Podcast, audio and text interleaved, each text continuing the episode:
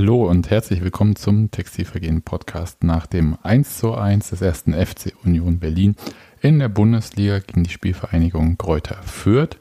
Ich begrüße hier in der Küche in Pankow Steffi. Hallo. Prost, guten Abend. Wie schön. Hallo nach Altklinike, Nadine. Okay. Nadine? Haben wir sie verloren? Ah, würde sagen ja. Das ist krass. Daniel, bist du noch dran? Ich bin noch da. Dann Grüße nach Cottbus. Und äh, ja, sag auch Hallo und äh, bedauere auch, dass wir gerade Nadine irgendwie. Äh, dann müssen wir Nadine haben. jetzt wieder einsammeln. Ja, weil das ist ja. Schreibt mal Nadine. Äh, Ich und bin wieder da. Ah, Ah, Ah, sehr Überraschung. ja. Das kannst du Guten mit uns Tag. nicht machen. Hallo, Nadine. Ich wollte nur mal gucken, wie ihr reagiert. Na, ängstlich, verstört. Gibst zu, du hast äh, dich gemutet und das vergessen. Nee, äh, Computerspielereien einfach lassen während der Begrüßung. Profi-Tipp. Ja. Auf jeden Fall. Solange am Ende alle da sind, äh, bi- bin ich zufrieden. Genau.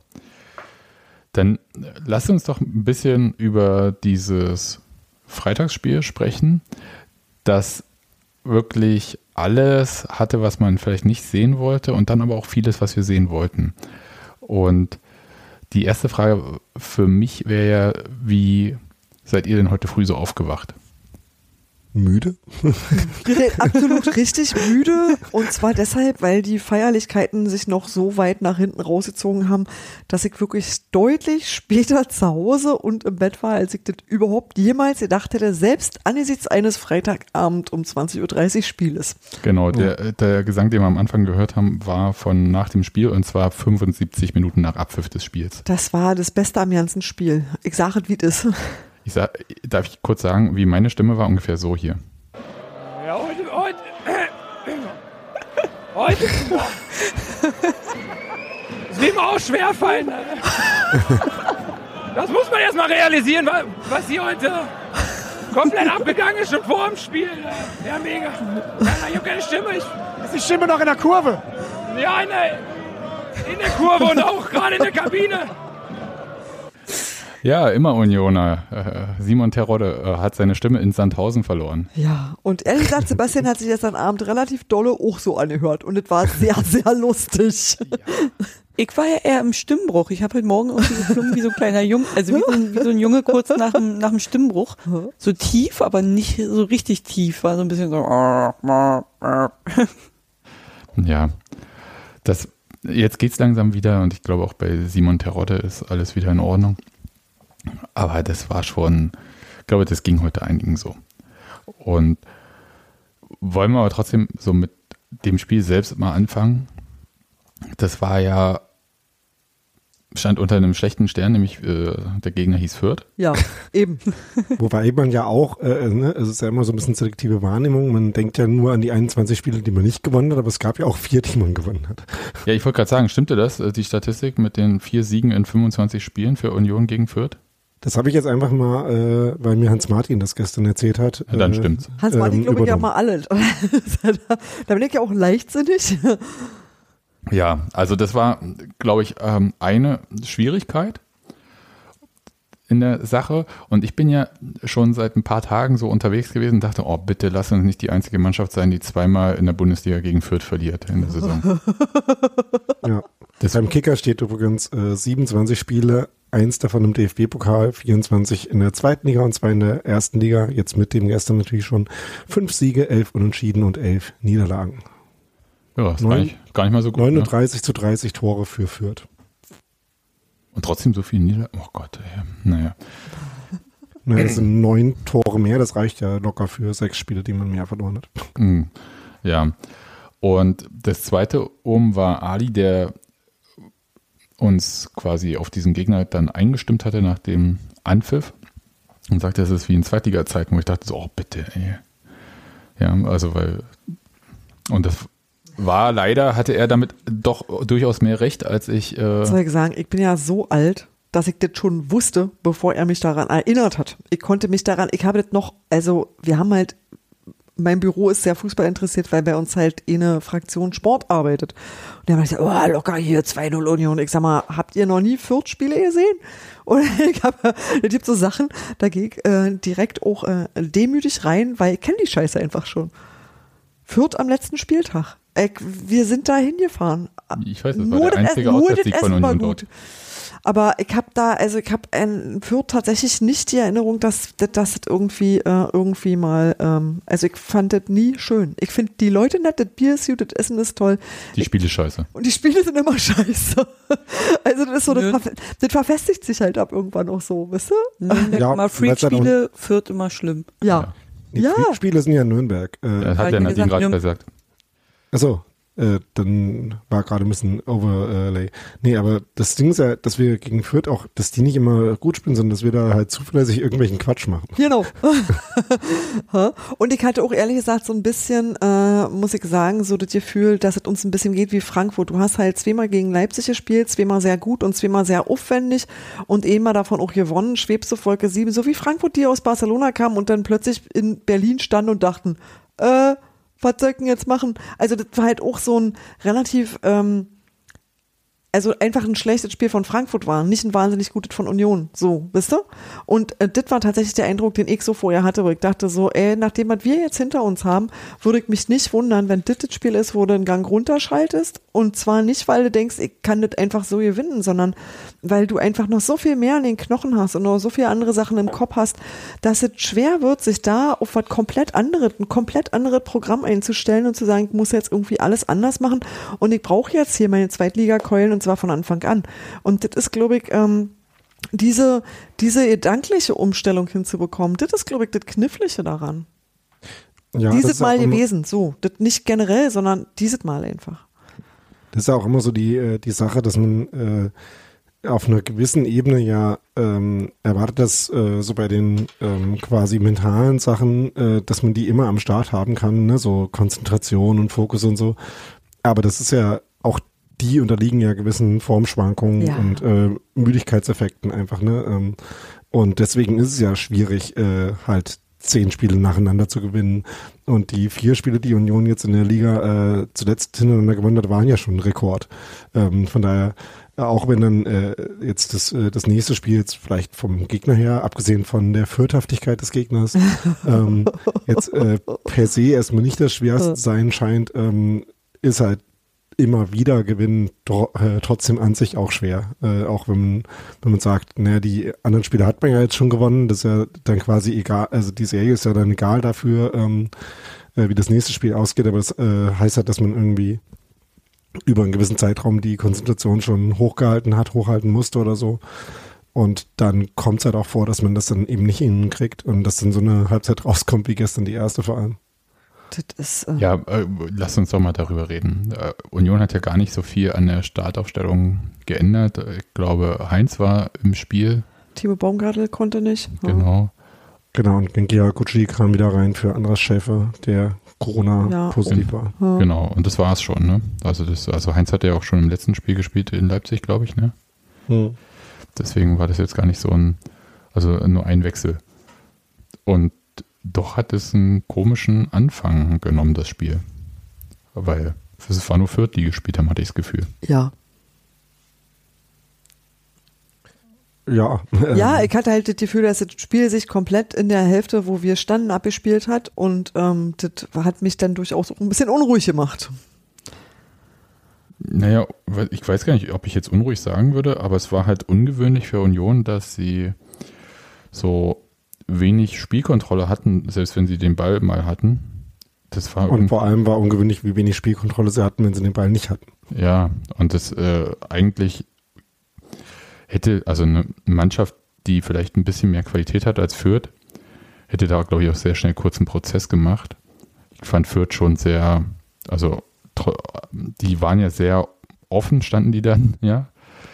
Aber die Mhm. kamen gar nicht zu so guten Abschlüssen, fand ich. Ja, also sie hatten ja zum Beispiel die eine Chance, wo Gotha äh, im Strafraum äh, am Fünfer quasi dann äh, den Ball nicht trifft. Das war aber quasi ja auch Fürth typisch. Also Fürth äh, schafft es ja schon in der Bundesliga in relativ sp vielen Spielen einigermaßen mitzuspielen. und hat halt so wenig Punkte, wie sie haben, weil sie dann dabei nicht besonders effizient sind. Und das waren sie dann gestern ja auch wieder. Also sie hatten, ähm, ja, ne, wie du sagst, schon ein paar gute Chancen. Ne? Es gab ja dann noch die mit dem Pfostenschuss, wo, äh, mit dem Lattenschuss, wo vorangehend ja auch schon eine gefährliche Reingabe war, nicht nur der Schuss selber dann. Ähm, sodass es schon so war, dass sie auch viel in den Strafraum gekommen sind, äh, dann da vielleicht hat ihnen wieder so ein bisschen die äh, äh, Qualität gefehlt hat, das dann schon früher zu einer Führung zu nutzen. Aber dass sie halt äh, insgesamt wieder mehr Spielanteile als, ähm, als äh, Resultate hatten, das, äh, das stimmt, das war auch in dem Spiel wieder ein Problem für sie. Wohin habt ihr eigentlich nach diesem äh, Lattenschuss, der dann quasi unterkante, dann auf dem Boden und raus ging, habt ihr da auch alle äh, zum Schiedsrichter geguckt, ob da die Uhr piept? Nö, ich fand, das hat man ganz gut gesehen, dass der nicht drin war. Vor allem Ich von da, wo wir stehen. dem äh, Stadion. die gefühlte Waldzeit ist ja quasi der äh, äh, äh, prädestinierte Ort, um zu sehen, dass das halt, äh, ob der, dass der nach vorne rausgesprungen ist. Ich stehe halt elf Meter weiter im Feld drinne, aber äh, naja, der Assistent konnte auf die Höhe ja auch abseits pfeifen, also kann ich auch sagen, habe ich sofort gesehen, der war nicht drin. Aber nein, ich habe zum Schiedsrichter geguckt und dachte mir auch so, äh, war der jetzt drin, war er nicht drin? Sag was, sag was, sag was. Ja, ich war mir da nämlich auch nicht ganz so sicher. Obwohl ich die, fast die gleiche Position hatte wie du, Daniel, aber ich habe halt nicht so alle Augen. Tja, Bin auch, ich komme auch ins Gleitsichtalter langsam, insofern. Ja, ja, Fang schon an, langsam das Telefon weiter wegzuhalten. Solange Fluppi das nicht für dich halten muss, ist noch. oder dir das äh, Genau. Vorlesen ausdrucken muss. Der, der holt dir irgendwann so ein rentnergerechtes Gerät mit ganz großen Buchstaben. Nennt sich iPad. Ja, Ja, aber ne, du hast ja äh, gesagt, offen stehen. Ich weiß nicht, ob du da jetzt äh, Fürth mit meintest. Also ich fand, dass abgesehen davon, dass Union halt nicht im Spiel war, hat's Fürth halt auch schon clever gemacht, äh, ihnen das Leben schwer zu machen. wie denn? Ja, also ähm, ich hatte ja heute Morgen auch bei SF Union geschrieben, dass ich, ja, dass ich im Spiel beim, äh, also im Stadion beim Spiel gucken, gar nicht so ein gutes Gefühl dafür hatte, wo- woran es eigentlich lag, dass äh, Union keinen Ball hinten rausgekriegt hat vernünftig. Aber man hat es dann schon ganz gut gesehen, äh, Fürth hat ja so mit so einem 3-4-3 gespielt, äh, sind dann zu dritt vorne angelaufen. Damit hatte in der Dreierkette von Union schon mal jeder einen Gegenspieler. Im Mittelfeld hatten sie dann zwar grundsätzlich eine Überzahl mit, äh, mit Kedera, Haraguchi und Prömel, aber da muss man ja erstmal hinkommen und erstmal einen Passweg hinhaben und äh, egal wie viele Ziele man da hat, die waren halt erstmal grundsätzlich verstellt, wenn jeder von den Innenverteidigern einen Gegner hat.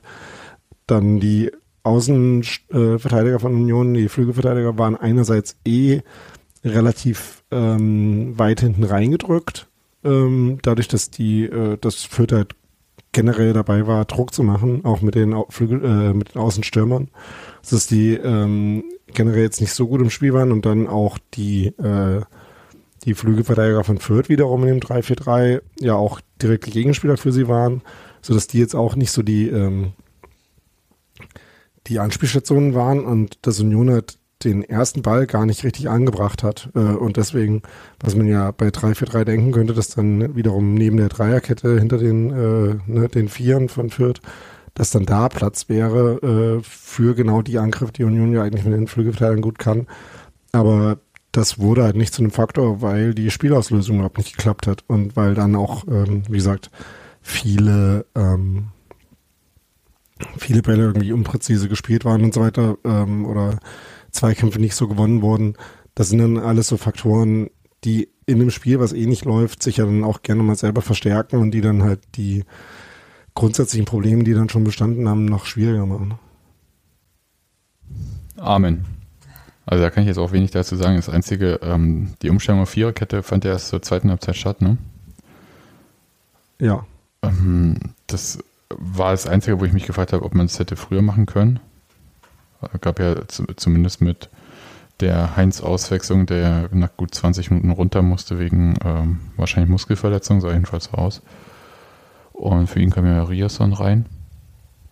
Äh, Da hätte man das eventuell ja schon machen können. Gab Ja, aber immer so Momente, ehrlich gesagt, es waren Mhm. leider immer nur Momente, in denen ich dachte, jetzt ist Union im Spiel. Zum Beispiel so quasi mit dieser ersten Chance von Avonie, nach so gut zehn Minuten dachte ich, okay, jetzt äh, schütteln sie sich und jetzt kommen sie besser in die Zweikämpfe und ja, aber das war nur meine Hoffnung. Es war leider nicht die Realität. Ja, das hatte ich halt gerade vor dem 1-0 für Fürth hatte ich das äh, so ein bisschen gedacht, dass sie äh, sich gerade so ein bisschen besser ins Spiel gekämpft haben und dann passiert halt dieses Tor, ne, und dann ne, wie, wie gesagt, äh, zur Halbzeit haben sie dann äh, mit der Auswechslung von, äh, von Haraguchi umgestellt äh, und dann auch selber ähm, quasi 4-3-3 gespielt ähm, und das äh, die Überzahlverhältnisse dann so ein bisschen verschoben, ähm, was aber ich weiß gar nicht, ob das so der entscheidende Faktor dafür war, dass in der zweiten Halbzeit ein anderes Spiel war. Das war vielleicht eher so die insgesamt Dynamik äh, von dem Spiel und vielleicht auch das Fürth dann irgendwann halt das nicht mehr so durchziehen konnte. Ja, ähm, aber wie gesagt, dann äh, war das Spiel ja auch davon bestimmt, dass halt Fürth dieses eine Tor gemacht hat. Äh, das, das war ein sehr schönes Tor, muss man jetzt mal auch so anerkennen. Äh, das, ja. äh, Rogota, da kommt der Ball da irgendwie rüber und ähm, der zieht da aus dem rechten Strafraumeck ab. Schöner Schuss, ähm, völlig nicht haltbar. Mhm. Und ja, hab trotzdem nicht Beifall geklatscht, aber dachte halt so, hm, okay. Ich fand es halt unglaublich nervig, weil, ne, dann kam halt diese. Äh, ja, Daniel, ja, alle haben mit den also, Augen gerollt. sowieso, ne, ähm, aber auch, weil halt dieser äh, Ball da ankam und dann legte er sich so vor, ähm, zwei Meter von sich weg quasi, äh, also richtig äh, in die richtige Richtung und geplanterweise. Und in dem Moment, wo er den ersten Kontakt hat, hat man halt gesehen, das passiert jetzt genau so, wie es dann passiert ist. Und dann mhm. gab es halt so diese zwei Sekunden, uh, yeah. ähm, das war mein innerer Monolog, während mein äußerer Monolog ähm, äh, Stadion äh, in der Hauptstadt war. ähm, ja, äh, war, war ein sehr schönes, aber auch äh, nerviges Tor. Ja, na, ich habe trotzdem gehofft, dass das irgendwie so der Schuss von Bug ist, so den man manchmal braucht, um zu sagen, jetzt fangen wir mal an, irgendwie hier auch was zu machen. Und das hatte ich schon bei dem Lattentreffer gedacht. Ja, aber, aber spätestens dann, wenn du halt irgendwie die Zahlen auf der Anzeigetafel siehst, kannst du dich ja dem nicht mehr verschließen und äh, kannst auch nicht mehr sagen, irgendwie hier Glück gehabt, sondern du musst ja aktiv was tun und so. Und das, das kam halt, das hat mich, mich hat eigentlich tatsächlich eher fuchtig gemacht, dass ich so das Gefühl hatte, so bei Union verändert sich aber nichts aber gar nichts. Und das, das fand ich tatsächlich, das, das hat mich in den Wahnsinn getrieben. Und das war eher so ein, ich konnte Fürth nicht mal richtig böse sein. Und ich dachte so, ja, ich würde das auch machen. Wenn ich nichts mehr zu verlieren habe, dann pff, Feuer frei. Also ich habe das äh, aus Fürther Sicht konnte ich das total nachvollziehen. Und ich muss mal auch noch eins sagen, weil es mir gerade einfällt. Ey, wenn meine Mannschaft abgestiegen ist und ich komme vom Arsch der Heide auf den Freitagabend noch mit so vielen Leuten angereist, das ist schon, schon gut. Das fand ich schon sehr, sehr anständig. Das stimmt, das dachte ich mir auch. Es waren ja, ja eher so tausend Leute angekündigt. Äh, die waren es auf jeden Fall nicht, sondern mehr. Ich hatte jetzt, äh, ich, äh, war das nur mir entgangen oder hat äh, Christian gar keine äh, im Spiel 20 gar keine? 20.000. Der hat 20.000 paar zerquetschte. Also stand an der Anzeigetafel okay. dran. Also das schon gesehen, mhm. auch. Also das war nicht komplett ähm, ausverkauft. Habe ich das nur mhm. ignoriert. Ja, 20.000. Achso, steht genau 20.612, genau. Aber es stand an der Anzeigetafel. Ich habe es auf jeden Fall gesehen, ob er gesagt hat, weiß ich gar nicht. Das kann aber auch mhm. an mir gelegen haben. Aber ja, ähm, es werden ja doch gar nicht äh, gar nicht mehr als die 1000, die angekündigt waren, aber es sah jedenfalls voll aus und die haben auch ein bisschen, bisschen mitgemacht. Das war schon anerkennenswert. Ja. Ja, aber ich, ich hatte so das Gefühl, und das, ähm, Daniel, da hast du insgesamt schon recht, hat dann auch diese weder der Wechsel mit äh, Riasson noch der taktische Wechsel zur Halbzeit irgendwie großartig was geändert, dass man so aus diesem, Trott ist jetzt das falsche Wort, aber dass man nicht so nach vorne kam. Also man konnte irgendwie so diesen eigenen Spielrhythmus nicht anders gestalten, nicht aggressiver gestalten, nicht mehr Tempo aufnehmen. Und das war aber auch so eine Situation, die prinzipiell auch so im Stadion war. Ich hatte so das Gefühl, das betraf uns ja auch also so uns Fans, weil es waren ja auch, gab ja wenig Momente, wo man so aus sich rausgehen konnte. War Sebastian nur bei mir weg? Nee, auch bei mir. Ähm. Es gab nur wenig Momente, wo man aus sich äh, rausgehen konnte äh, während des Spiels. Und das äh, war so ein, naja, wie gesagt, Trott ist vielleicht nicht das richtige Wort, aber es fühlte sich halt nicht so an, als ob man äh, super stark drin war. Also so, ich weiß gar nicht, wie ich das beschreiben soll. Wisst ihr, was ich meine? Ja. So, dass man so eine Also Aggression, halt die auch von den Rängen irgendwie so. Und da gab es dann halt, gab halt in der ersten Halbzeit auch keine richtigen Aufreger. Man konnte noch nicht mal auf den Schiri sauer sein oder sonst irgendwas, ja. Sondern es war halt einfach, das lief so durch und ich hatte auch so das Gefühl, dass halt so die Lieder, die dann gesungen wurden, viel zu lange und dass dann nichts, dass man so dann halt sich selber so ein bisschen ja, eingeschläfert ist auch das Ermüdet. falsche Wort, aber es war so monoton ein bisschen. Ja. Ja, ihr? Also jeder- zwar- Hm? Nach 20 Nee, äh, Minuten habe ich irgendwie meine Mutter angeguckt und dachte mir so, äh, 20 Minuten? Und Mama so, ja, ich dachte auch, die Halbzeit wäre gleich vorbei. Hä? Ich weiß ja, du meinst, Also, das hat sich gezogen wie Kaugummi, das ist Hm. Wahnsinn. Du singst eigentlich mit, du verfolgst das Spiel, aber irgendwie die Zeit, die ist einfach stehen geblieben zwischendurch. Mhm. Unnormal. Ja, äh, ne, Sebastian, es gab halt auch keine Torchancen. Also es gab die eine von Avonie ähm, und ansonsten war es halt oft so, dass äh, wenn man mal einen Ball gewonnen hat, was eh schon selten war, dass dann halt sehr schnell wieder ein Fehlpass folgte, was halt auch ein jede, jedes Mal dann wieder so ein bisschen runtergezogen hat, dass dieses äh, ne, so ein Momentum sich da auch nicht aufbauen konnte und dass äh, deswegen man auch nicht das Gefühl hatte, dass sich quasi ähm, ja, ich weiß nicht, ja, so ein, äh, so ein Rhythmus entwickelt hätte. Genau, du Äh, hast vorhin gesagt, dass es sich so ein bisschen verstärkt hat, so in allen irgendwie. Man, taktisch war es vielleicht auch gut gemacht von Fürth, aber dann kommt man nicht richtig in die Zweikämpfe, dann kommen die Pässe, die Genauigkeit bei den Pässen ist nicht da und so weiter und so fort. Und das überträgt sich auch nach außen oder von außen auch nach unten, wie auch immer. Und äh, ja, es war so ein bisschen schwierig und, und immer mehr fühlt es sich halt wie so ein Zweitligaspiel, bei dem es um nichts mehr geht an. Ganz ehrlich. Naja. Aber in der zweiten Halbzeit ein paar Sachen, also das Fürth hat sich ein bisschen mehr zurückgezogen, hatte ich das Gefühl. Also sind nicht mehr so stark angelaufen. Aber Union kam ja trotzdem nicht zu großartigen Chancen. hm. Das muss man ja schon mal so sagen. Oder fällt euch irgendwie da was ein? nee. ähm, Was? Chancen für Union meinst, meinst Ja. du jetzt? Ha? Es- Jetzt ist Daniel weg. Ah, da haben wir heute richtig Glück mit Ja. dem. Daniel, jetzt warst du gerade weg. er. Ja, irgendwie haben wir offenbar äh, ein bisschen technische Probleme heute. Aber naja, also es gab die eine Chance äh, von Taiwo, wo er das Außennetz trifft, nachdem Trimbo eine gute Reingabe spielt. Aber ansonsten ne, gingen halt viele, ähm, viele Bälle dann irgendwie auch ins Nischt. Äh, ähm, und in der zweiten Halbzeit gab es dann so nach irgendwie 53 Minuten den ersten Schuss so ungefähr Richtung Tor, ähm, was dann auch so für mich der Moment war, wo es ein bisschen losging, äh, dass so ein bisschen sich das äh, gegenseitig äh, angezündet hat, auch zwischen Publikum und Feld. Und danach gab es dann äh, äh, ne, gab es so ein bisschen mehr äh, Ansätze, Druck aufzubauen, so ein Powerplay, aber die beste Chance war dann im Prinzip, wo Robin Knoche einen schönen Ball gespielt hat, äh, in Lauf von Taiwo, der dann nochmal zum Abschluss kam, der gehalten wurde. Aber danach gab es halt viele spekulative Reingaben in den Strafraum, wo aber äh, die Flanken dann auch einfach nicht gut genug waren, nicht präzise genug waren, sodass da dann danach auch nicht wirklich noch eine richtig gute ähm, Chance dabei war, wenn ich mich so zurückerinnere.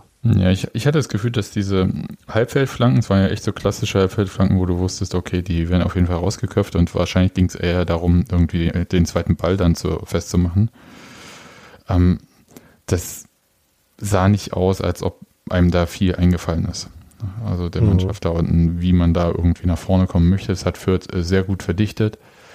Und dann gab es ja äh, Sven Michel. Wie viele Stürmer waren eigentlich dann irgendwann auf dem Platz? Das waren schon ziemlich viele. Ja, Zwölf. ja. Aber jetzt reden wir doch mal über das Tor von Sven Michel.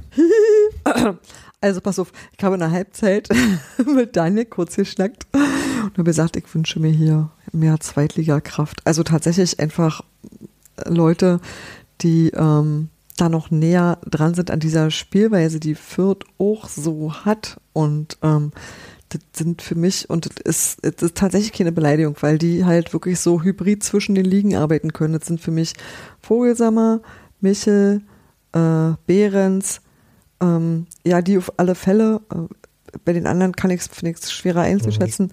Aber das war halt so das Set, das ich mir gewünscht habe. Und ich habe mich doch relativ doll gefreut, als die Einwechslung quasi so kam, wie ich sie mir auch ähm, gewünscht habe. Und ähm, Sven Michel dann genau das gemacht hat, was Sven Michel kann, nämlich einfach sagen, was soll denn der Scheiß hier? Also, das war so, ach, das, das war auf eine Weise rumpelig und trotzdem so rin. Ja, äh, weiß gar nicht, ob Zweitligasturm im Zweitligaspiel. Ja, ich, ich weiß gar nicht, ob das rumpelig war. Das war ja einfach vor allem der Fürther, der quer von seinem Torwart vorm Tor angespielt wird. Der Torwart, der quasi dann halt auch das Tor nicht abdecken konnte, logischerweise. Und der Spieler, ich glaube, der hat mich ja einfach nicht wahrgenommen ja, und äh, da losgedribbelt ist, was ja eigentlich eine Wahnsinnsentscheidung ist in der Situation. Mhm. Und dann, und das da muss man jetzt auch sagen, also das äh, Stichwort ähm, Qualität, dann das auch noch verliert.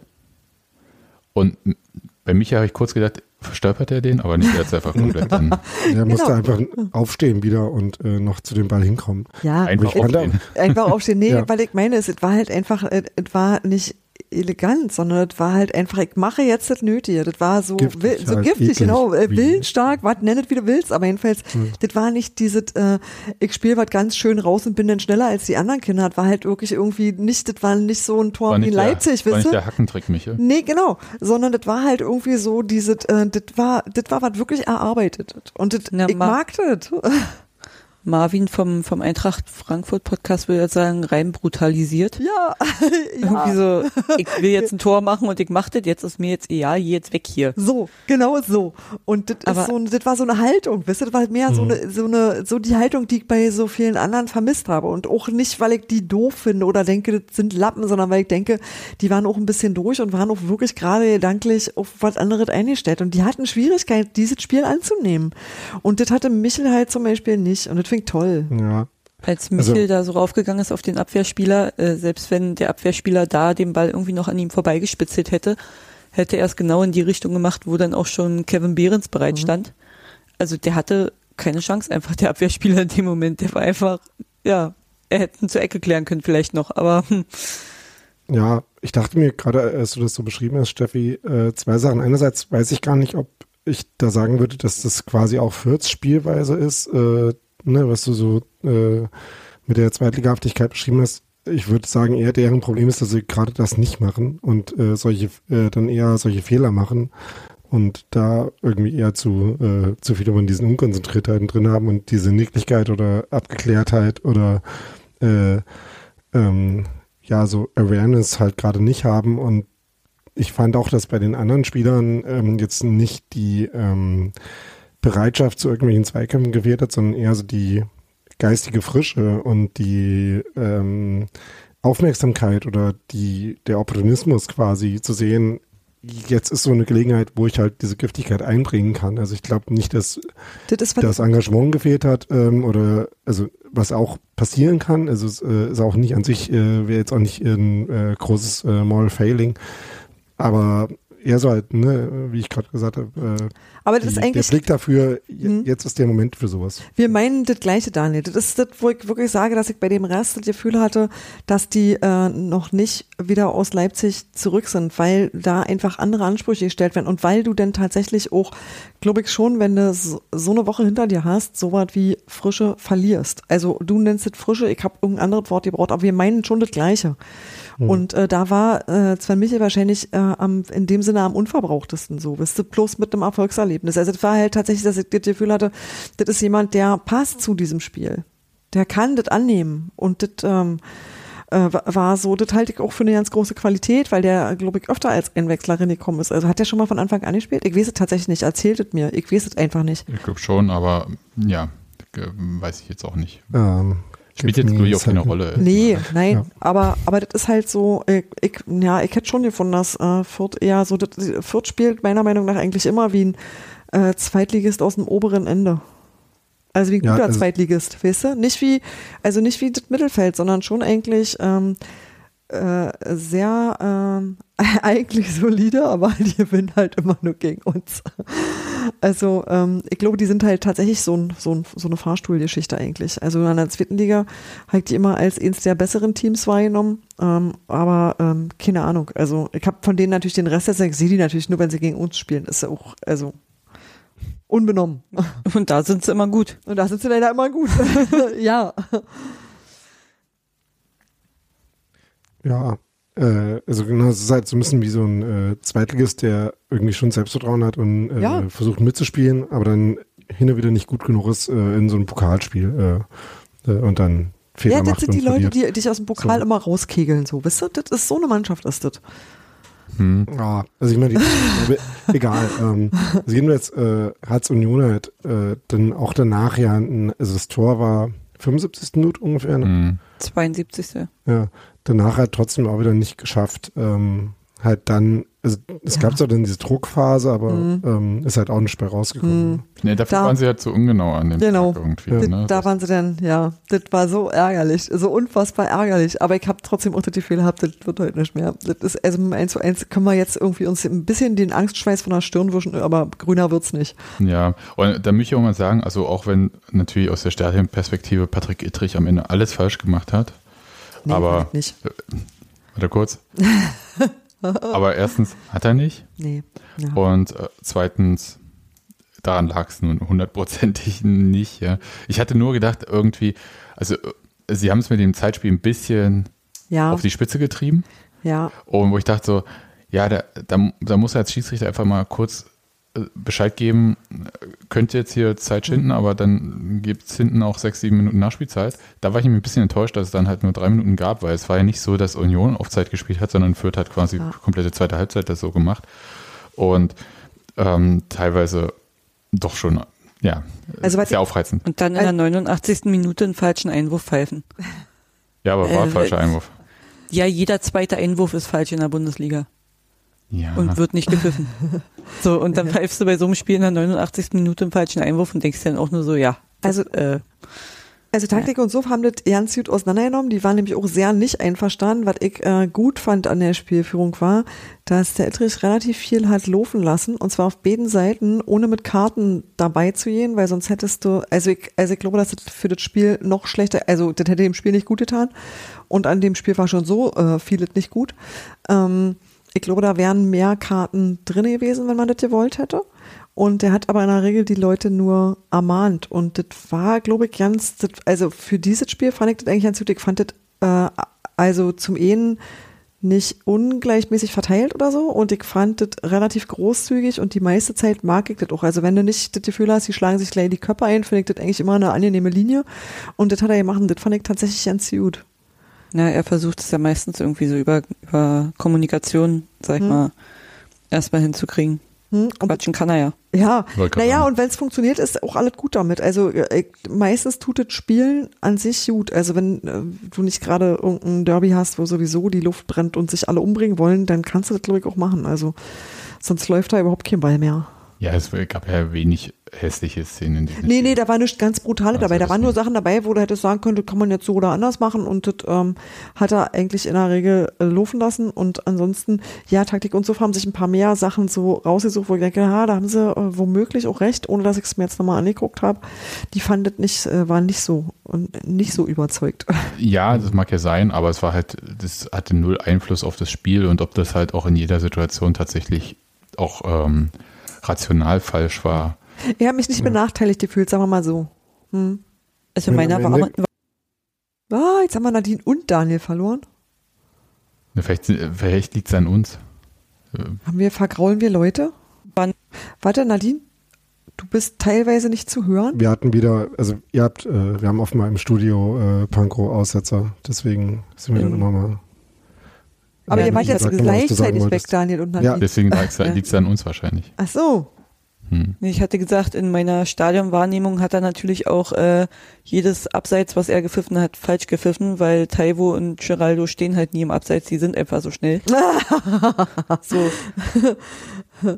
Da hat er dann Taktik und Suff auch gesagt, dass dann teilweise wirklich nur so die Fußspitze halt im Abseits steht, ist dann halt Ja. Abseits, ne, weil Fürth das halt einfach clever macht mit der Abseitsfalle.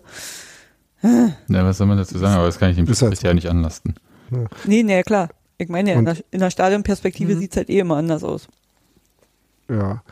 Und es gab natürlich dann am Ende auch irgendwie so die ein oder andere Strafraumszene, einfach weil man den Ball halt irgendwie versucht hat, Richtung Strafraum zu spielen. Aber da war ja, ähm, bei einer konnte man sich so ein bisschen fragen, ob das nicht vielleicht ein bisschen faul war gegen, äh, ähm, gegen Öztunali. Da haben sich ja zumindest die Unionsspieler, die zum Rumstanden, beschwert. Äh, er selber aber auch nicht. Ähm, das war aber auch alles halt einfach, ähm, ja, nicht quasi forciert genug, um da wirklich äh, einen vernünftigen äh, ähm, Anspruch auf sowas wie einen Meter oder sowas zu haben, was vielleicht dann die einzige Variante gewesen wäre, dass halt irgendwie ähm, man irgendwann mal die Hand schießt oder so, äh, um da noch zu was zu kommen.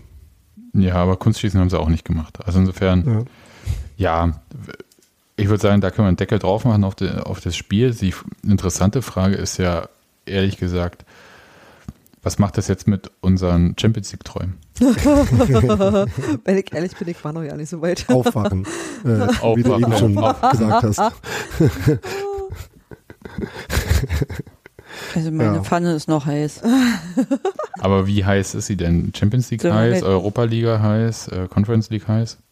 Solange die Saison noch nicht beendet ist, ist erstmal noch alles möglich. Solange der HSV noch Chancen hat aufzusteigen, Äh, nee. die Saison Also wenn ich mich daran halte, dann realistisch gesehen hat der HSV seit Spieltag 1 keine Chance, weil ist halt Mhm. der HSV. Mhm. Er dann in meiner Realität. nee, keine Ahnung. Wir können gegen, gegen Freiburg und gegen Bochum kann es durchaus passieren, dass wir gewinnen und dann guck mal, was die anderen machen. Und äh, selbst wenn wir Achter werden, dann geht die Welt auch nicht unter. Das ist ja zum Glück jetzt extrem unwahrscheinlich mittlerweile. Ähm, um Ja, alle HörerInnen, um alle HörerInnen abzuholen, ähm, ist jetzt äh, der 32. Spieltag vorbei. Union hat fünf Punkte mehr als Hoffenheim äh, und steht damit halt auf dem siebten Platz und Hoffenheim Achter. Das heißt, man dürfte halt wirklich gar keine Punkte mehr holen und Hoffenheim müsste zweimal gewinnen, ähm, während ich gerade vergessen habe, gegen wen die noch spielen müssen. Das ist also ähm, äh, insofern äh, gegen Leverkusen und Gladbach. Ähm, das ist also durchaus drin, dass äh, das dafür reicht. Die Frage ist dann halt, ähm, was halt schon mal krass ist, ne? Also, ähm, da kann man quasi jetzt so die äh, äh, emotionale Explosion äh, des Max Kruse-Tors gegen Leipzig nochmal äh, nachfühlen. Weil das ist quasi jetzt so ein bisschen äh, auf dem Weg, äh, vielleicht passieren zu können, um es nicht, äh, ne, um äh, nichts zu beschreien. Und dann hat man halt trotzdem mal noch die Chance, also äh, Freiburg ist jetzt fünf Punkte davor, ähm, Köln einen Punkt, hat er trotzdem auch noch die Chance, wenn man in Freiburg zum Beispiel gewinnt, auch von denen noch jemanden zu überholen. Also das ist ja immer noch drin. Ähm, und das ist halt immer noch äh, eine krasse Chance, die Union da jetzt in den letzten zwei Spielen noch hat. Was, äh, ne, also ich meine, die Perspektive darauf äh, verliert, glaube ich, eh nicht äh, so einfach jemand. Ähm, und mir ist dann auch, also ich finde Conference League und Europa Liga sind dann irgendwie auch derselbe Wettbewerb. Es äh, macht irgendwie auch keinen Unterschied. Es gibt es dann irgendwie zweimal. ähm, ob man jetzt gegen Roma oder gegen West Ham im Halbfinale spielt, äh, ist dann irgendwie auch das gleiche. Total, Daniel, sieht mir auch Ähm, so. Äh, da ja. bin ich, och, also, pff, lass mich Mailand wegfahren. Madrid, ne? Ja, ja, total. ich habe ähm, auf die Gefahren jetzt irgendwie das Thema komplett zu ähm, to tot zu machen. Ich habe heute, ähm, ich habe die letzte 93-Sendung gehört und festgestellt, dass ich über die gleiche Sache nachgedacht habe, nämlich dass es eigentlich für nur für Bayern um die Meisterschaft geht und für die anderen, also für alle anderen dahinter bis Platz sieben um komplett andere Sachen, die aber auch alle irgendwie ein, äh, sowas sind wie eine persönliche gewonnene Meisterschaft. Das ist total seltsam, weil natürlich irgendwie nicht der Sinn dieses Wettbewerbs ist und ich kann auch verstehen, dass, äh, dass ähm, zum Beispiel Sebastian sagt, also er hört mir jetzt glaube ich einfach nur zu und nickt, äh, sagt, naja, das ist ja aber nicht der Sinn dieses Wettbewerbs und das entwertet den Wettbewerb Bundesliga, bei dem es halt faktisch keine Meisterschaftsbewerber mehr gibt, außer Bayern. Total, das ist sicherlich richtig. Ne, der aber- Wettbewerb heißt ja Meisterschaft. ja, ja, ich weiß, aber ich finde halt so abgefahren, dass man sozusagen so quasi so ein Parallelsystem hat, wo man sagt, ich spiele aber um was anderes, ich spiele um Platz sechs oder sieben. Und da die die ersten in der also so das obere Drittel hat halt tatsächlich einen echten Wettbewerb, wenn zwar auch nicht um die Meisterschale, aber trotzdem jetzt um viel. Und das macht's dann absurderweise wieder total attraktiv. Also ähm, Und auch der Abstiegskampf ist, muss man ja sagen, spannend, weil sich da auch niemand entschließen kann. Und ich glaube, das gibt so was wie ein Mittelfeld, das dann froh ist, dass es das Mittelfeld ist. Also ähm, so ist es halt tatsächlich bei aller Scheißigkeit doch eine, eine interessante Liga auf die letzten Meter, weil ich irgendwie so überhaupt nie, also in meiner Wahrnehmung ist es total spannend. Also wirklich Also- spannend. das widerspricht sich ja einerseits nicht und äh, hat in gewisser Hinsicht, äh, also schon was miteinander zu tun, aber in gewisser Hinsicht auch nicht. Also ob jetzt zum Beispiel es neben Bayern noch zwei Vereine geben könnte, die irgendwie ähm, ein bisschen öfter Meister werden könnten, als nur in, äh, irgendwie alle zehn Jahre mal, äh, was ja auch eine, eine, eine neue Entwicklung ist und äh, vielleicht hätte es in dem Univers äh, in, in der Saison in irgendeinem Pa- Paralleluniversum auch Möglichkeiten gegeben, für Dortmund Meister zu werden, zum Beispiel in solchen, wo sie Elfmeter kriegen, gepfiffen kriegen gegen Bayern. Hm. Aber ähm, das hat ja, also ob quasi ähm, da noch äh, jemand mit Bayern konkurrieren kann, ist ja quasi für Union erstmal egal. Aber andererseits äh, kommt diese Spannung natürlich auch daher, dass halt die Plätze hinter Bayern dann, ähm, dass sich da niemand auf deren Niveau etablieren, äh, etabliert hat ähm, und dass das deswegen dann so ein bisschen durchrotieren kann, dass halt äh, ne, so äh, Leute wie Wolfsburg oder Gladbach ähm, halt zwischen Platz 3 und 13 dann auch mal oder sogar noch ein bisschen tiefer äh, auch mal rum äh, äh, rumrotieren können. Und daher kommt ja diese äh, Unberechenbarkeit auch, die du gerade angesprochen hast. Ja. Ne? Also die, die führt quasi äh, gleichzeitig auch dazu, dass es halt den Meisterschaftskampf äh, dann äh, vielleicht dann nicht gibt in einer anderen Stelle. Aber es ist ja immer so, dass äh, du halt als irgendein Verein halt so deinen ähm, deinen Bereich in der Tabelle hast, wo es halt äh, vielleicht um was geht. Und ähm, die eine Meisterschaft äh, haben wir in den letzten Jahren eh immer schon irgendwann zwischendurch gewonnen, nämlich mit dem Abstieg nichts zu tun zu haben.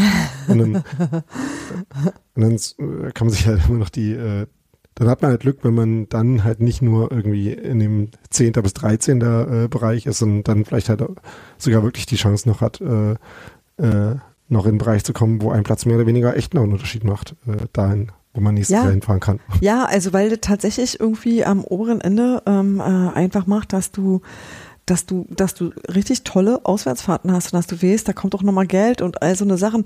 Und ich weiß natürlich, dass es trotzdem irgendwie scheiße ist, dass Freiburg das so eine Saison spielt, wie Freiburg diese Saison gespielt hat, trotzdem keinerlei Chance hat, jemals oben zu stehen. Das ist nicht richtig. Wisst ihr, das ist in meiner Wahrnehmung natürlich absolut falsch, wenn du so eine Bombensaison spielst, dass du trotzdem einfach, pff, ja, kicken musst, wo du bleibst. Und das, finde ich, ähm, das finde ich tatsächlich verheerend. Und das finde ich auch wirklich, also ich finde die Kritik daran auch wirklich berechtigt. Ich habe halt nur festgestellt, dass es mir eben gar nicht so, dass es mir in keiner Weise egal war und dass mich das total mitgenommen hat und dass ich es immer noch spannend finde und dass ich natürlich auch immer noch irgendwie äh, mega finde, dass wir da seit 100 Spielen in diesem Zirkus mitmachen. Also, dass das irgendwie so, oh, so, oh 100 Spiele schon krass. Also, das fand ich, da ich ein bisschen, ähm, doch auch ein bisschen beeindruckt. Und auch vor allem mit was für einer Punktzahl, wisst ihr? Also, das ist auch so, pff, Wahnsinn.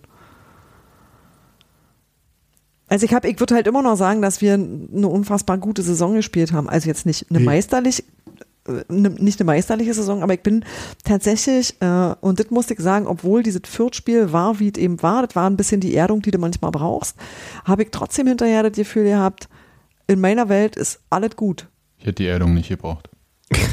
Ja, naja, es ist jetzt nicht so, dass ich darum bitte, weißt du, aber es war schon so, dass ich sagen muss, selbst wenn du mal hin und wieder ihn auf den Deckel kriegst, war äh, äh, immer noch so viele so unfassbar gut für uns gelaufen und auch so viel Erfreuliches dabei gewesen und auch so viele wirkliche Highlights, große Momente, also so Sachen, wo du denkst, so, oh, bin ich froh, dass ich da dabei war. Und auch andere Sachen, wo du denkst, so, so ein Ärger, dass ich da nicht dabei war. Also da, und davon gab es wirklich viel. Eine Sache, wo ich mich wirklich ärgere, nicht dabei gewesen zu sein, obwohl ich es immer noch richtig finde, das nicht gemacht zu haben, ist Tel Aviv. Haifa. Haifa, Haifa. aber Tel Aviv, aber Ich- hinfliegen, ja, ja. deswegen. Hm. Du bist ja nicht der Pilot, wisst ihr, die bringen dich da schon hin. Nee, die fliegen ja nach Tel Aviv, äh, egal. Ja, aber, ja. Gut. Also, jedenfalls, äh, das ähm, ist so ein Ding, wo ich denke, so, oh, keine Ahnung, Helsinki ob, ich auch geil gefunden. ob so diese ist Option jemals wiederkommt. Film sagt der, der selbst beim 300er Gästeblock äh, beim, beim Pokalderby war. Und na, da hätte ich aber gerne noch äh, Tel Aviv mitgenommen. Ich sag doch, Danke. Das, ja, So, danke. ja. Der Mann mit der gelben Jacke. Entschuldigung, Ja. Nadine. Ansonsten war ich zum Beispiel vor diesem Spiel jetzt gegen Fürth so hippelig, Steffi wird das ja bestätigen können, ich bin ähm, doch sehr zügig Richtung Stadion gelaufen Ey, das Kind und ich haben gesagt, Jema, du hast ja ein Ticket, wir finden schon. Ich ich, ich habe sie ausgehalten, ich konnte nicht da so langsam laufen wie ihr. Ja, aber du musst dir immer klar machen, du bist 1, weiß ich nicht, 85 groß und hast entsprechend ein anderes Schrittmaß als jemand, der elf Jahre ist und wie so ein Dackel immer hinter dir her. Wie soll das gehen? Der ist ja schon fix und fertig, wenn er ankommt. Papa, kann ich noch eine Cola haben, bevor wir reingehen? Nein! Ich habe ihm immer drin eine geholt. Und ja, ja, drin, das, das arme Kind. Schon komplett verdurstet. Ey. Wollte das Jugendamt nur anrufen. Mehr rangegangen. die muss nur zum Spiel. Ja, ja, aber das Kind nicht mehr. f- das war Ja. jedenfalls so ein Gefühl, ja, da so diese Aufregung trotzdem, ja, und das war halt auch, wir haben ja vorhin noch äh, diesen äh, Fatalismus, den man so irgendwie hat vor diesem Viertspiel, aber andererseits war es halt das Spiel, wo man mit einem Sieg halt Europapokal schon hätte klar machen können. Ja, Drei Spieltage vor Schluss. Oder Naja, zwei. und wenn du gesehen hast, was Bochum heute geliefert hat, dann möchtest du eigentlich in Bochum auch ja nicht spielen müssen. Bochum letzter Spieltag sowieso eher nicht immer so cool. Kennen wir ja schon mittlerweile. Genau, deswegen nächst, aber vielleicht kann man ja nochmal spielen. ja, hm. Vielleicht macht Polter auch einfach ein paar Eigentore. Ah. Ach, der wird uns ja auch Und alle, dann vor der Waldseite. der wird uns ja auch alle zeigen wollen, was er kann. Ach, das ist ja bedauerlich. Braucht wir- er nicht, wissen wir. Ihm, Ey, lass, lass, ist okay, wir wissen Bescheid. Polti, Also ich nehm- hin, nimm dir ein Bier. Ich nehme aus dem Spieltag ja eher was anderes mit, nämlich, äh, dass da äh, an dem Spieltag vi- bis jetzt schon, äh, wo ja noch zwei Spiele spielen, vier Auswärtsmannschaften vier Tore geschossen haben. Nee, Quatsch, drei. drei Auswärtsmannschaften vier Tore geschossen haben. Und wir ja jetzt erstmal noch auswärts in Freiburg spielen müssen. Also irgendwie ähm, ist das eh alles ein bisschen betrunken, diese Bundesliga in den letzten Spieltagen. Dass da alles Mögliche passieren kann ähm, und ich da optimistisch bin, dass wir eins von diesen Spielen gewinnen ähm, und dann uns halt äh, wirklich wieder äh, Europapokal-mäßig freuen können. ja, Dann das wird doch nochmal Dritter. das wär, das wär schon, das wäre schon echt eine Wucht irgendwie. Nochmal Europapokal. Das würde meine Herbst Ja, nicht nur irgendwann, sondern alle, alle zwei Jahre. Das ist halt, also oder jedes Jahr. Das halt Müssen wir auf der. Baustelle sagen, ey, lieber Bauleiter, mach den Scheiß alleine, wir müssen jetzt hier Europapo. Hm? Alles Ja.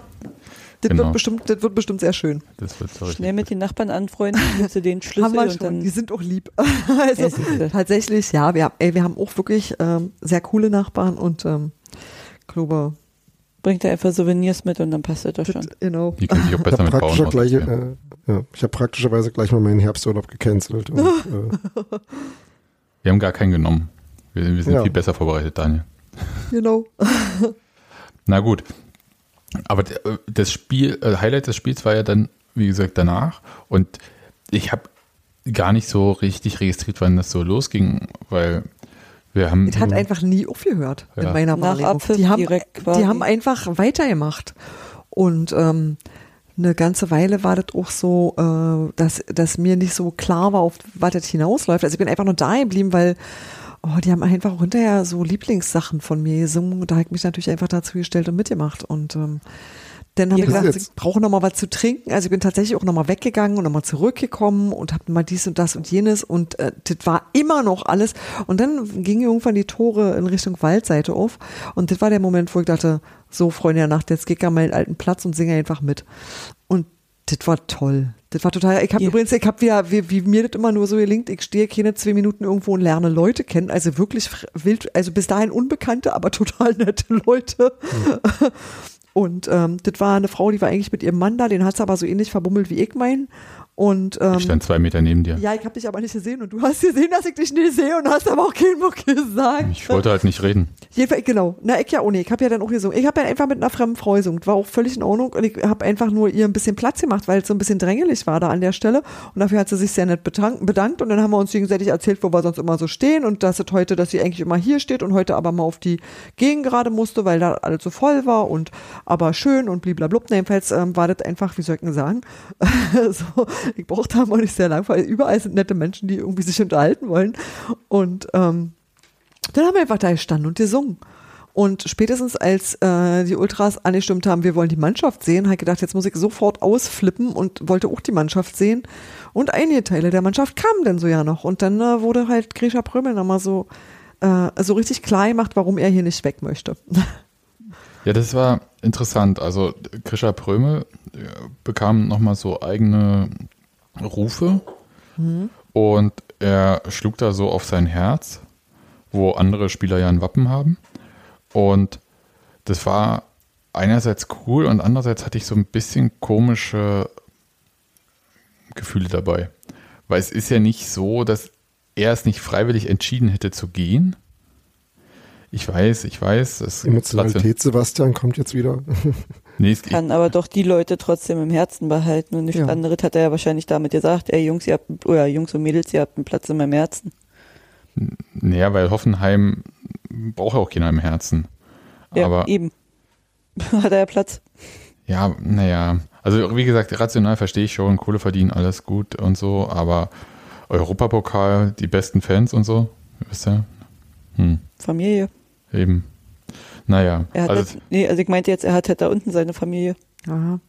ah, gut. Äh, Und ich glaube, Bayern wird noch nicht angefragt haben, also wird er den nichts besseren Verein genommen haben von da unten. ich glaube nicht, ich dass glaube das jetzt so. nicht, dass äh, Grisha Bröme da äh, mit dem Zirkel ähm, geguckt hat, äh, was am nächsten an Stuttgart ist als potenzieller Arbeitgeber. Aber also ich meine, das ist äh, vor allem für ihn schade, ist ja eh klar. Ne? Also, aber für uns halt auch. mh, äh, ja, Bin jedenfalls froh, dass ich vor Saisonbeginn mir kein Grisha-Trikot gemacht habe. Du, du machst einfach, Nadine, wir hatten das äh, schon mal, du machst ja einfach Stand gar in keine Namen mehr drauf. Überlegung. Genau. Ja, ja, ich weiß, Ja, aber jetzt- ich nicht mehr, mache ich Aber jetzt mehr. könntest du ich mal, sozusagen schadfrei machen, weil ist ja durch. Genau. Also Na, ich nur habe vor der Saison überlegt, ob ich Grisha oder, oder Marvin nehme. Na gut, am Ende Ja. wäre es egal gewesen. und dann hast du Kruse genommen. Oh Gott, ey. Ja, aber Einfach, einfach, Glück. Nadine, einfach immer nur die Spieler nehmen, die schon weg sind. Hm. Mach mir dann äh, Persich-Trikot. Ja, zum Beispiel. unterstützen. Entschuldigung. Aber es ist echt gut. ist kurz Das ist eigentlich- Das ist eigentlich ein guter Gedanke, den ich damals TM auch schon hatte. Das war ein Trikot, das ich immer wirklich gerne gehabt hätte. Ja, Tom Persich habe ich mal gesehen. Der hat ja, also damals haben sie ja alle in der Klinik gewohnt. Da war er gerade beim Rewe einkaufen, als ich vom Training kam mit meinen Mädels. Und dann standen wir an der Kasse und er stand vor uns. Guck mal, Mhm. Tom Persich hat eine Katze. Siehst du? Ja, ich meinte nur ganz trocken, ja, oder er isst halt Katzenfutter, aber naja, gut. Das war jedenfalls, um nochmal zurück auf diese Minuten, Stunden, hätte ich beinahe gesagt, äh, nach dem Spiel zurückzukommen. Das war sehr fantastisch. Es war sehr fantastisch, äh, wie Eiserne Hochzeit gesungen wurde von der Ja, das war, wirklich, das Ähm. war hinreißend. Das ist ja was, von dem ich glaube, dass man es eigentlich nicht singen kann. Aber ey, man kann. Ja. Das wurde ja in Leipzig, hatte ich ja letzte Woche schon erzählt, schon versucht. Äh, ich habe mich dann äh, noch gestern mit anderen Mitgliedern des Textilvergehen-Teams unterhalten und da gibt's auch Leute, die das Lied gar nicht so geil finden. ähm, haben wir scheinbar verschiedene Ansichten zu. Also jetzt nicht äh, Überraschung. Ich bin, mir da nie, ich bin mir da noch nicht so sicher, muss ich sagen. Ich glaube, ich finde es selber gesungen eigentlich ziemlich cool. Ich glaube, dass es im Spiel schwierig ist, weil es nicht äh, so, äh, na, das wumms Mhm. nie so. Also das ist was, das kannst du sehr gut hinterher singen. Das ist so ähnlich wie ich auch den Union-Walzer im Prinzip schrecklich finde, weil das den eigentlich, das geht ja nicht. Da musst du sofort anfangen zu schunkeln und das geht einfach nicht. Und ähm, das finde ich dann schwierige Begleitmusik. Aber das so zu singen, das fand ich ziemlich gut. Also einfach so, wie das als Gesamtklang rüberkam. So, wisst ihr, das fand ich schon ziemlich schick. Und ähm, auch sonst war ich da, fand ich, das hat mir alles Spaß gemacht. Was ich übrigens auch sehr geil fand, habe ich aber leider erst hinterher in diesem Internet gesehen, die Choreo. Mann, war die schön. Aber wenn du so nah daneben stehst und dann siehst du nur, da ist eine Choreo, du siehst aber nicht, was das ist. Ja. Und vor allem habe ich das, ähm, das eigentlich das Herzstück dieser Choreo, das war nämlich an der Mitte hochgezogen wurde, diese beiden äh, Schlosser, die hast du von der Seite gar nicht gesehen. Also komplett nicht. Du hast das, ähm, das dahinterliegende, also du hast halt die Fahnen gesehen, weil die über dem Block lagen, aber du siehst halt äh, den Teil nie, wenn du so ganz schräg stehst. Okay, wenn du drunter stehst, siehst du natürlich auch gar nichts davon. Insofern ähm, habe ich da, äh, das ist schon, ist schon okay, aber das fand ich jedenfalls richtig, richtig hübsch. Die sah richtig geil aus. Das stimmt. Und das war halt auch wieder so ein Ding, weil ich immer so mag, sind ja immer diese, ähm, wir sind halt cool und gucken auf uns äh, Dinger, die finde ich immer besser als die anderen sind doof. Und äh, das war so eine richtige aus der, also so eine richtige, so, was ist denn eigentlich Union? Mal mir das mal auf. So eine Choreo war das und das finde ich toll. Da habe ich wirklich viel Liebe für. Dann noch ist Wumme, glaube ich, an uns vorbeigegangen, Ja. während noch gesungen wurde. Auf dem Weg dann- zum Feierabend, Genau. dann aufgegeben hat. Das war tatsächlich sehr witzig, weil das alles so lange gedauert hatte. Und es gab so einen Moment, wo ich dachte, oh, darauf hätte man diesmal verzichten können, nämlich die Übertragung der Pressekonferenz im Stadion. Ja. So, aber das war ja dann auch. Ja, aber was ich zum Beispiel gut fand, und das war wieder so was, das ist mir auch erst nach Leipzig so klar geworden, wie gut ich das wirklich finde, dass du einfach diese Möglichkeit hast, dann auch wirklich, wenn das gerade wichtig ist, und ich glaube, das war so ein Abend, an dem es wichtig war, dass du noch zusammenbleiben kannst und noch singen kannst und dass du halt in diesem Block rennen kannst und einfach noch zusammenstehen und da deine Geschichten durchziehen kannst, dass es einfach einen Raum dafür gibt, in dem das machbar ist und dir das nicht abgewürgt wird und du nicht irgendwie rausgekegelt wirst. Ja, keine Also, Beastie Boys gespielt. Ja, ey, na, irgendwann ist natürlich auch mal Schluss, das verstehe ich schon auch, aber dass, äh, dass das irgendwie so äh, ein Verständnis dafür ja, dass das da gerade so sein muss, du? Und Hm. dass das dass das ein Raum ist, der einfach den Fans gehört, die den nutzen wollen. Das finde ich so großartig und ich habe wirklich, ich nehme ja manche Sachen immer so für selbstverständlich, weil die halt bei uns so sind. Aber ich muss halt tatsächlich hin und wieder mal äh, so Berichte aus anderen Stadien hören, um zu verstehen. Ist ja nicht so, dass wir das jedes Mal machen oder dass wir jedes Mal irgendwie da sitzen bis in die Puppen und irgendwie. Aber das war ein Abend, an dem das einfach auch sein musste. Also einfach nach der Woche, die hinter allen lag, so war das einfach mal so was. Das war nötig. Es gab ja auch noch gar nicht so viele Momente, wo wir überhaupt seit zwei Jahren so richtig lange zusammen sein konnten. Also alle. Ich hatte das Gefühl, jede Person, die ungefähr wollte, konnte auch zu diesem Spiel gehen. Also es war, glaube ich, auch der Heimbereich nicht ausverkauft. Ja, ich glaube, da waren ganz viele auch tatsächlich Corona-Ausfälle und so eine Geschichte. Genau, also aber das heißt halt, also im Moment, ja, für alle irgendwie, die zumindest Mitglieder sind, ich gl- glaube ich, gibt es jetzt im Moment ganz gute Chancen, zu einem Bundesligaspiel zu gehen. Und das andere ist halt auch diese, dieses aneinander gewöhnen, was wir auch beim letzten und vorletzten Spiel so irgendwie so hatten, ähm, dass wir uns daran gewöhnen müssen, dass alle wieder da sind, wie das alles so läuft im Stadion, wie man sich im Stadion benimmt, was geht, was nicht geht und so. Und dafür war das auch gut. Dieses irgendwie, auch dieses Zusammengehörigkeitsgefühl. Und auch, dass die Blöcke sich wieder zur Rechte ruckeln. Was mich an so einem Abend immer nur ankotzt, ist, dass sowas natürlich immer genau dann ist, wenn du nach Hause musst. wenn ich von Arbeit ins Stadion Ja. falle, um weiter nach Hause zu fahren, um kurz ins Bett zu fallen, im selben Moment wieder aufzustehen und wieder zur Arbeit zu fahren. Ja, das Also stimmt. es war schon echt richtig ärgerlich, wenn du dann im Bus sitzt und du denkst, du guckst dann so Twitter, Instagram und denkst dir nur so, ach. Mann. Das ja, verste- das, das, ich war, total. das, das stimmt, das verstehe ich So, total. auch Mama, sagen- du hast eh noch den Schlüssel am Bund. Äh, Geht doch mal bitte meine Katzen füttern. Ich fahre direkt von hier morgen früh wieder zur Arbeit. Ja. Nee, kann ich auch total verstehen, dass auch bei diesem Freitag äh, äh, da schlagen auch echt so zwei Herzen in meiner Brust. Einerseits habe ich gestern noch im Auto, nachdem wir geparkt haben, äh, noch was für die Arbeit erledigt, was wirklich äh, definitiv nicht etwas ist, was einen so ins Spiel Laune bringt. Und andererseits ist halt so Freitagabendspiel, wenn es gut läuft, das ist halt dunkel, Flutlicht und alles magisch und dann hat man aber ein ganzes Wochenende quasi, wo man halt so, wenn es Freitagabendspiel okay lief, dann so relativ entspannt sich alles angucken kann und ähm, man kann andere Sachen am Wochenende planen. Das finde ich ehrlich gesagt auch ganz okay. Zum Beispiel kann man den Frauenfußballfeiertag planen Richtig. am 1. Mai. Immer eine gute Idee. Äh, ich hatte mal nicht die große Wahl zu planen. Mein Trainer hat gesagt, wir sind da, also war ich da. Nein, kann man auf jeden Fall mitnehmen. Die Genau. Mädels unterstützen, mal gucken, wie da gerade so der Stand der Dinge ist, sozusagen. Und dann einfach nochmal im Stadion sitzen, da konnte man ja die letzten zwei Jahre viel zu selten und bald haben wir wieder die scheiß ewig lange Sommerpause. Ja, so lang ist sie gar nicht. Doch, jede Sommerpause ist scheiß ewig lang, Ach weil so. sind Wochen, wo wir nicht ins Stadion können. Ja. Also Deswegen einfach nutzen. Ich habe tatsächlich auch jetzt gerade das Gefühl, so wieder also in so einen halbwegs einen Rhythmus zu kommen, Ja, weißt du? und Und immer denkst so, Mhm. warte, jetzt zeige ich mich gerade eingegroovt, wie, jetzt wollt ihr die Leute tauschen, jetzt ist die Sommerpause, und dann kenne ich wieder keinen mehr, dann muss ich mich wieder dran gewöhnen, dann krieg ich wieder keine. Karte, dann darf ich nicht mehr hin, blablabla. Das auch alles. Und vor allem jetzt dieses, jetzt friere ich mir nicht mehr den Arsch ab, wenn ich abends im Stadion stehe. Genau, jetzt ist gerade so schön lauschig, wisst ihr, jetzt ist doch die perfekte Zeit zum Fußballspielen. Ich habe mich gestern für kurze Hosen entschieden. Das, Dani, du äh, bist ja auch verrückt, kommt. Ich hatte auch kurze Hosen an. Die Ordnerin hat mich angekickt und hat gefragt, doch. ja, die Ordnerin guckt mich so an, ach, trägt man jetzt schon wieder kurze Hosen? Klar. Das ist auf Also, jeden Fall wieder ja. kurz Kurzzeit. Ja, Ja, nein. Temperatur ist zweistellig, natürlich. Ach, ihr könnt doch alle nicht dafür. So. Ich hatte gestern Abend meine Winterjacke dabei, weil abends in Köpenick ist es immer kalt im Wald. Grüße übrigens nochmal an die Ordnerin, die dann auch meine Beine abgetastet hat. So, dann, äh, ja, wie auch immer.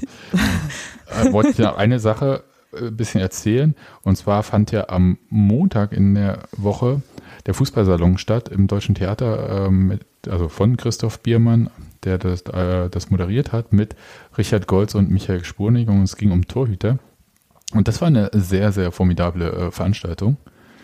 Hat mir sehr viel Spaß gemacht. Also abends, es war eine sehr unterhaltsame Veranstaltung. Gleichzeitig hat die nochmal so eine Perspektive auf den Bereich eröffnet, der, von dem ja alle immer denken, sie wüssten, wie, wie er läuft.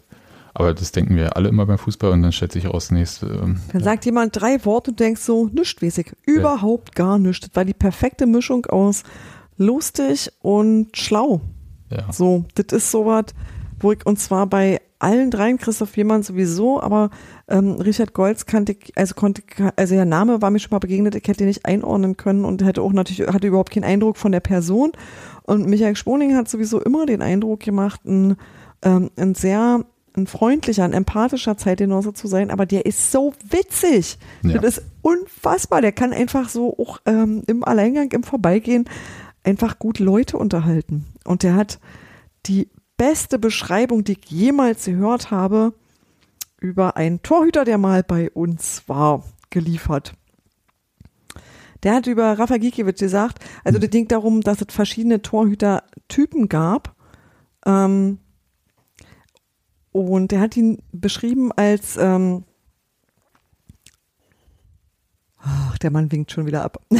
Ich weiß Hört euch nicht. einfach den Podcast an. Ja, ge- Das ging jedenfalls darum, dass die, dass die sehr verschieden sind und dass du als Torwarttrainer in der Lage sein musst, sehr unterschiedliche Typen von Menschen anzunehmen und einfach auch zu akzeptieren, dass der eine eventuell einen ziemlich großen Knall hat und der andere ein sehr ruhiger Zeitgenosse ist und trotzdem überraschende Dinge tut. Und dass du nicht sagen musst, nur weil die das anders machen als ich, ist das falsch, sondern dass du gucken musst eigentlich, ähm, wie sind die, warum machen die das, was die machen? Und äh, was kann ich verändern, was kann ich verbessern? Und was muss ich einfach genauso lassen, wie es ist? Und wie kann ich deren Selbstvertrauen stärken, dass die sich nicht fürchten, wenn sie mal einen Fehler machen, also auch so Fehlerkultur, dass du halt ähm, dass deine Fehler dich im Grunde genommen, dass sie dich nicht schwächen dürfen. Also dass es nichts ist, wo du denkst, du machst lieber gar nichts, dann hast du nichts verkehrt gemacht. Und, ähm, und der war so, wie, wie ich mir mal wünsche, dass, das sage ich jetzt aus meiner Berufsperspektive, dass äh, Lehrerinnen und Lehrer sein sollten, weil die ähm, dir keine Vorwürfe machen, sondern einfach akzeptieren, dass Fehler da sind und dass ähm, die nicht zu Strafen führen sollten, dass man kicken sollte, wie man halt ähm, trotzdem Selbstbewusstsein fördert. Und das hat mir so gut gefallen. Das war so, ähm, das war so menschlich überzeugend und trotzdem aber gleichzeitig was, wo du merkst, da wachsen Leute auch dran und da machst du die wirklich besser mit. Und das fand ich wirklich richtig schön. Und der hat natürlich auch sehr viele, mh, sag mal, technische, nerdige Details erklärt, so, wo ich, wo, wo ich mir sehr, sehr sicher bin, dass alle, die das gehört haben, seitdem darauf gucken, was, welche Bewegungen Torhüter machen. Das fand ich sehr, sehr putzig. Er hat uns auch Spielszenen gezeigt und die erklärt. Das war ziemlich cool. Also lasst euch mal von Michael Sponing, wenn ihr könnt, Fußball und vor allem Torwartspiel erklären. Das fetzt total.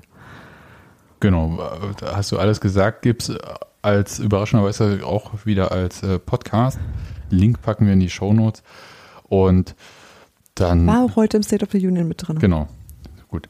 Dann, äh, das, ich wollte es bloß einfach erwähnen, weil es so eine Veranstaltung war, die ja nicht so häufig im Moment stattfindet, also pandemiebedingt. Hoffentlich bald wieder häufiger. Und wo man schon ein bisschen mehr mitnehmen kann, die nicht zwangsläufig einen Union-Bezug haben muss. Also hatte sie jetzt zwar dadurch, aber ich finde, öffnet Und so ein halt so normal, weil sich Union-Leute als Gäste anbieten. Genau. Ähm, Ja, das lag halt vor allem daran, dass die Gäste halt häufig ähm, pandemiebedingt aus Berlin kommen mussten, weil dann die Absagen, falls es wieder nicht stattfinden kann oder so, nicht ganz so dramatisch sind. Und aber was ich sagen wollte, ist halt, es öffnet so ein bisschen den Horizont halt so auch mal über Union hinweg äh, für so Fußballbereiche, ohne dass man sofort äh, immer in diese ach, wie soll ich sagen, äh, Grundposition geht, dass man denkt, oh, Fußball, alles ganz schlimm, Katar-WM und so weiter. Ähm, Bayern hundertste Mal in Folge deutscher Meister geworden und so weiter und so fort. Und am Ende ist alles nur noch äh, Red Bull. Und das ist halt nicht, sondern es gibt einem so ein bisschen eine Perspektive auf den Fußball in den Bereichen, wo wir sagen, okay, deswegen interessieren wir uns auch dafür. Genau. Das, das hat wirklich Spaß gemacht und wir äh, standen ja danach noch mit Michael Schwulning, Richard Gold so zusammen und das war auch einfach äh, nett, sich mit denen zu unterhalten und es war völlig normal und cool und ich meine, Richard Golz, das hat mich schon ein bisschen verblüfft, weil ich über so die Historie der Torwarttrainer gar nicht so eine Ahnung hatte, also keine, dass der viele Bundesligaspiele gemacht hatte, über 400, das war mir klar. Dass der erst mit 30 das erste Mal in seinem Leben einen Torwarttrainer bekommen hat, der selber nie Torwart war, das wusste ich nicht. Und ich dachte so, ey, das ist Wahnsinn, also unter welchen Bedingungen da teilweise Fußball gespielt wurde früher. Und das ist, naja, so viel früher ist nur. Also tatsächlich, Nee, dass man ja. das so, dass 90er man, Jahre. ja, dass man aber, dass man das so als Berufsfeld erschlossen hat und auch wirklich ähm, ausgebaut hat, das ist äh, noch gar nicht so, so lange. Dass man halt einfach generell ähm, sich professioneller Gedanken drüber macht, Ja. wenn man äh, Performance organisiert da. Performance managed, würde man Naja, manchen naja vor, sagen. allem, vor allem, dass das eine Person ist, die mit zu deiner Mannschaft gehört, so ein Torwart, wisst du, die da irgendwie angebunden sein muss und die nicht da irgendwie so da hinten vor sich hin existiert und dann alle anschreit äh, oder so, sondern dass das halt ein Mitspieler ist. Und ähm, das ist, glaube ich, so, die, diese Idee ist tatsächlich noch nicht so wahnsinnig alt. Übrigens, äh, ich bin mir gerade nicht sicher, ob wir es gerade schon gesagt hatten, aber falls man äh, sich interessiert, äh, noch ein bisschen mehr über die Karriere von Richard Goltz zu erfahren, kann man ja auch das Tribünengespräch mit ihm führen, was Max mal gemacht hat, wo es Ah, genau darum ging. Unbedingt, weil habe ich äh, Richard Goltz gesagt, dass ich ihn schon damals im Podcast toll fand. Und ich glaube, der hatte noch gar nicht so viel Feedback auf äh, so direkt so äh, bekommen auf seinen. Ja, auf hat man ja auch nicht zwingend die Gelegenheit zu, ne? Also Genau. ja, Wann trifft man den halt sonst? ja, Genau. eben. Ja, nee, tatsächlich. ist glaube ich Äh, auch nicht so der Social Media Typ. nee, macht eher so einen Business-Eindruck, aber jetzt auch nicht unsympathisch. Und ähm, muss man auch sagen, das haben ja Fußballer so prinzipiell an sich, dass sie halt schon so dieses ganze fußballtypische Verhalten, so halt Mannschaft äh, rumklönen und äh, rumalbern und so, das ha- hat er schon noch voll drauf, weil da waren irgendwie Leute aus seiner früheren Mannschaft bei als Wacker oder so ähm, da und haben ihm noch irgendwie ein Trikot mitgebracht, äh, was er da, sich dann auch zur äh, zweiten Hälfte der Veranstaltung angezogen hatte. Und da hast du schon gemerkt irgendwie, dass er da noch so voll drin ist und diese ganzen Kabinenfrotzeleien und sowas, dass äh, die auf solche Sachen, das glaube ich wird nie alt und das mögen alle irgendwie immer. So, das ist wie, naja. Gut, wollte nur sagen, falls ihr irgendwie mal wieder die Chance habt, also erstens hört euch das an und zweitens, falls mal so Fußballsalon und so, ist eine ganz gute Veranstaltung. Yes. Dann sind wir durch mit dem Themen heute, oder? Ja.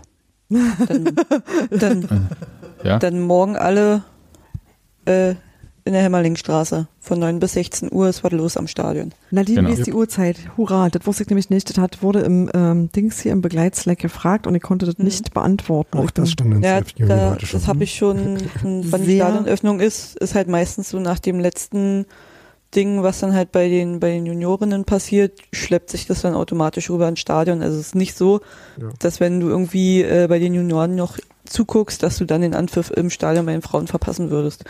Das ist immer 1A organisiert wirklich von, von Union. Äh, war zumindest so in den Jahren, wo ich da teilgenommen habe, als aktive Spielerin noch, ähm, dass wirklich so durchgeplant ist oder sich dann auch einfach mal nach hinten verschiebt, äh, ohne dass du dann äh, das, das Spiel der ersten Frauen verpassen würdest. Lohnt sich immer, äh, man kann immer irgendwie was machen, man kommt ein bisschen ins Gespräch mit anderen Unionern. Und die Ladies haben es halt auch mal verdient, dass man, dass man da auch mal hingeht und zuguckt. Auf jeden Genau, Fall. hat er, hat er doch so ein bisschen was immer von äh, Drachenbootrennen. Also man kann halt einfach irgendwie m, idealerweise bei Sonnenschein einen Tag äh, in Union-Umgebung verbringen, irgendwie Kuchen essen hin und wieder. also, ja, ist eine schöne Veranstaltung. So, dann wollte ich noch äh, zwei, äh, zwei, drei Kleinigkeiten noch so sagen. Ähm, Carsten hat uns geschrieben und hat äh, einen Hinweis gegeben ähm, zu dem ähm, Stichwort äh, Unions, äh, Sowjetunion-Hymne. Ah ja, sehr schön. Hm? Ähm, er hat den Hinweis gegeben auf eine WDR-Reihe, die Meisterstücke heißt und so äh, klassische Musikstücke so durchgeht. Das geht, geht immer so eine Viertelstunde, so eine Episode und eine befasst sich halt mit dem äh, Kanon von Johann Pachelbel, aber auch ein bisschen mit seinem Leben. Und da hört man sehr, sehr viele Musikstücke, die alle äh, nicht in Leipzig gespielt werden dürfen, wenn ukrainische Menschen äh, im Stadion sind. Go West. Ja, Streets of London, was auch immer. Ähm, ja, und äh, Oasis war auch dabei natürlich. Und dann ähm, nochmal danke an äh, Gregor, der uns auch geschrieben hatte, ähm, Stichwort ähm, 501. Er meinte, dass es noch so viele Nummern von Levi's gibt, die wir da auch jeweils noch äh, verwursten können bei unseren äh, Sendungsepisoden. Steffi, du hattest noch äh, Andere machen HTTP, äh, HTTP Statuscodes, wir machen Klamotten. Passt ja auch irgendwie zur Überschrift von dem Podcast. was auch immer HTTP-Statuscodes sind. Aber, Äh, File not found. Ja. ach so, sowas, ja, okay. Dann sag's doch. Ja. ähm, sag ich doch. und äh, Ja, ja, Daniel, aber. gut, Steffi, äh, du, du hattest noch eine Nachricht auf Facebook gelesen. Oh, wir hatten noch ganz nettes äh, Feedback war, äh, zu der Buchempfehlung ähm, vom Anfang der letzten Sendung. Da hat mich einfach sehr gefreut. Da hat jemand das Buch vor das Hörbuch äh, von Monchi sich auch gleich direkt runtergeladen, an zwei Tagen durchgehört und einfach äh, das toll gefunden. Das hat mich wiederum gefreut, weil ich irgendwie ja Sachen gerne weitergebe, die ich lese und gut finde. Genau. Also wenn ihr uns auch so Feedback geben wollt, dann natürlich, klar, könnt ihr in den Kommentaren schreiben, könnt ihr im Slack natürlich dabei sein. Wo ihr aber, Platz findet. aber ihr könnt uns natürlich auch E-Mails schreiben an redaktion.textilvergehen.de oder wo auch immer ihr uns findet.